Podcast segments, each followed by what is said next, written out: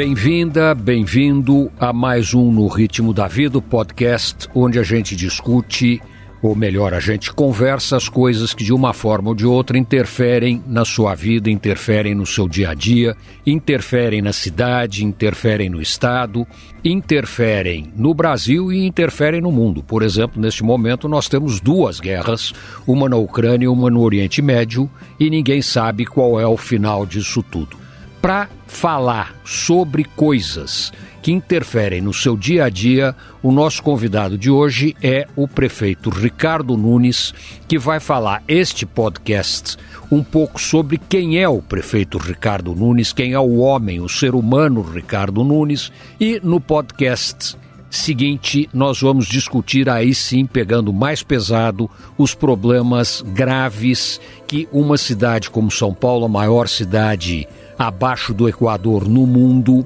vive e tem que resolver. Prefeito, muito obrigado por aceitar o nosso convite, muito obrigado por estar aqui e, por favor, quem é Ricardo Nunes? Uma alegria poder estar aqui no Ritmo da Vida com vocês, participar desse podcast. Quem é o Ricardo Nunes? Ricardo Nunes é um cara feliz, casado com a Regina, pai da Maiara, pai do Ricardinho, filho, pai da Isabela e agora vovô do Ricardinho Neto. E que é um apaixonado por essa cidade. Eu é, tenho muito orgulho assim da, da, nossa história, sabe por quê, Penteado?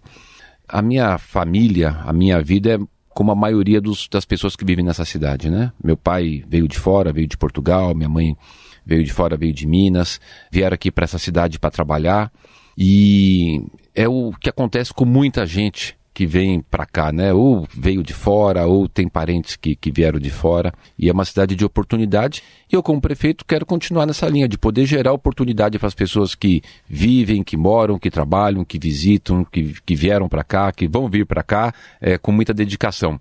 Eu dentro da minha, da minha história, montei meu negócio, sabe, penteado assim, bem pequenininho, era uma salinha de dois por dois, dois por três, e deu certo, então eu sei o que empreender.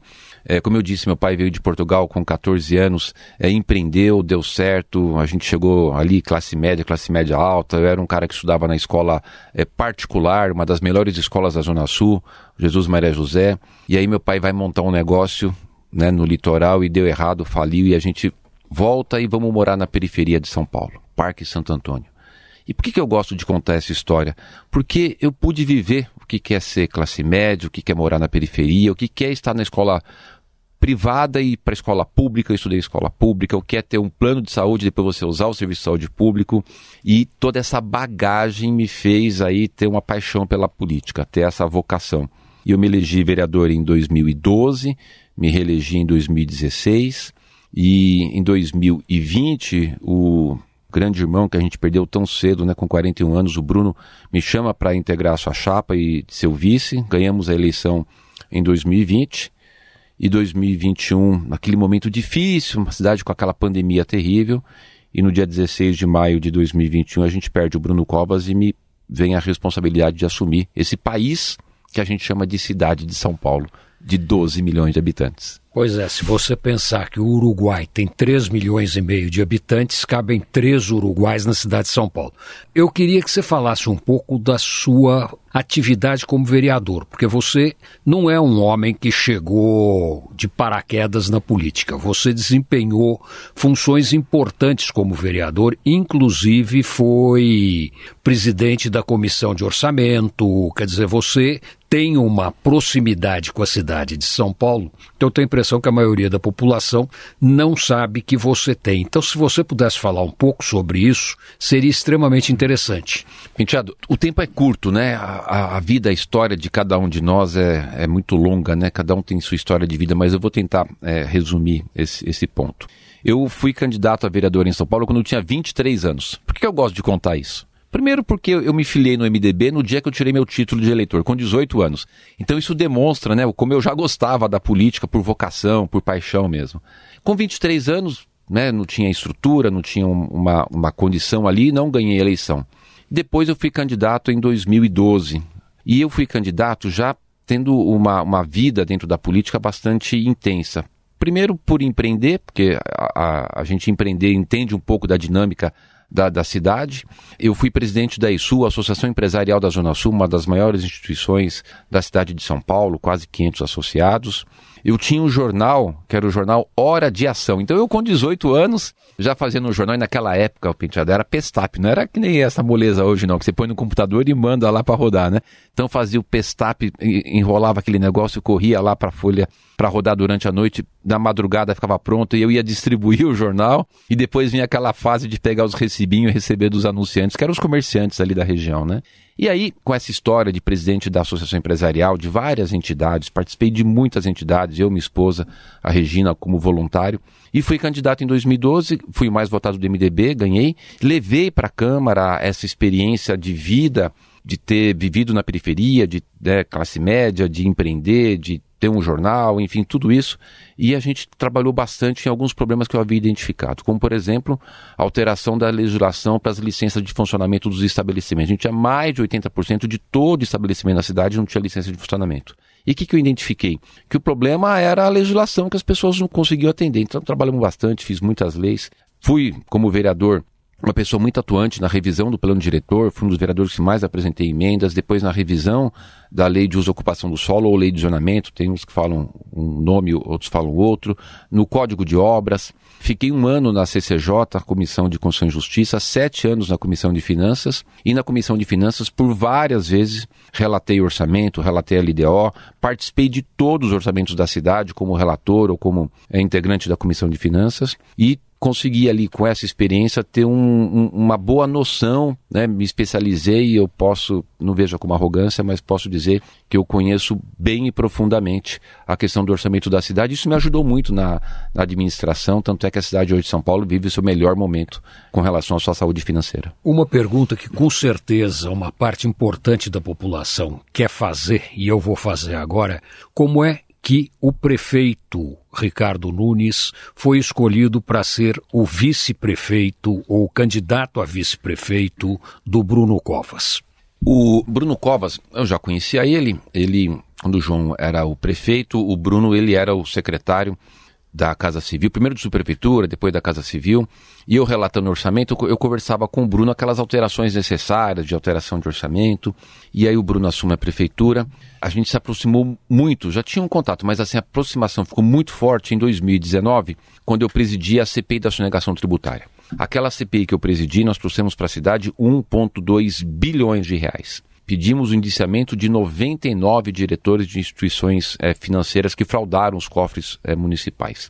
E o Bruno, como prefeito, a gente tinha uma relação quase que diária do andamento daquele processo, porque a prefeitura nos ajudou. A gente lá na Câmara, os vereadores fazendo um trabalho, e o Bruno sempre ajudou, a gente tinha muito, muito contato. Né? Eu lembro um dia que eu fui levar para ele um cheque simbólico, um cheque de 2 metros de largura por um metro de altura, de 1,2 bilhões. Aí eu me torno presidente do MDB municipal e em 2019 eu falo pro Bruno, Bruno, agora eu sou o presidente, nós vamos estar com você em 2020, lá no final do ano que vem. E eu queria deixar registrado que não é uma condição, mas que seria um, um, desejo de ser o seu vice, né? Mas deixa as coisas acontecerem. Não, lógico, vamos decidir isso lá na frente, mas ficou registrada aquela vontade pela nossa relação ali, pela nossa amizade, por tudo aquilo que a gente foi é, construindo com uma visão assim de sempre olhar o bem público, de ter uma postura ética, uma postura de é, atuação intransigente em defesa da cidade, né? Que o Bruno sempre foi muito assim também.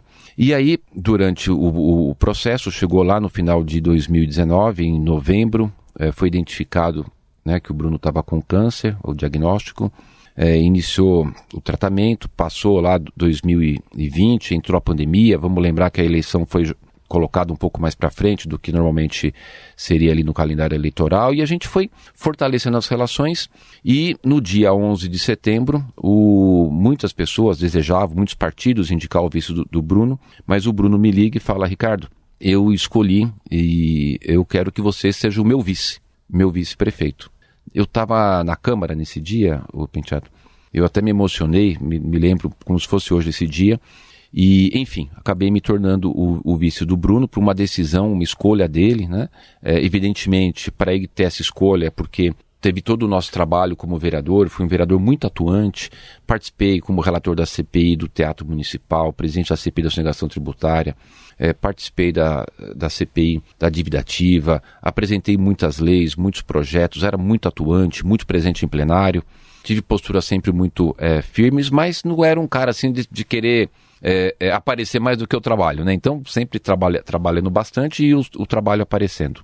E é, dentro desse, desse, contexto, dos colegas dos outros partidos também avalizando, né? É, evidentemente, eu creio que o Bruno deva ter conversado com muita gente. E é, acabou que eu fui aí escolhido a ser o vice do, do Bruno, mas enfim, por uma decisão pessoal dele, e a gente disputou e ganhamos a eleição, e me cabe agora dar continuidade naquele compromisso que a gente fez com os eleitores. E aí tem um ponto, nessa época eu era o provedor da Santa Casa, e durante a pandemia, a prefeitura foi maravilhosa com a Santa Casa. A prefeitura nos deu força no momento que a Santa Casa precisava ter a força, porque a Santa Casa é um dos maiores hospitais públicos da cidade e é o maior pronto-socorro da cidade. E Aí eu tive a possibilidade de interagir um pouco com o Bruno Covas e com o pessoal da Secretaria da Saúde do município que era um pessoal absolutamente extraordinário, extraordinário, e que você, quando tomou posse, isso foi uma coisa que me chamou muito a atenção quando eu comecei a focar o Ricardo Nunes prefeito, é que você teve uma habilidade imensa em manter o pessoal do Bruno assim que você tomou posse e à medida que você foi assumindo a prefeitura, você foi fazendo alguns remanejamentos dentro da estrutura, dentro da máquina e começou a trazer gente sua e mantendo gente do Bruno como você tem até hoje. Isto é uma coisa que muito pouca gente percebeu que aconteceu. Não houve uma interrupção da gestão, não houve uma queda brusca de um determinado partido e ascensão de outro, porque o Bruno era PSDB, você MDB. O que que te levou a isso?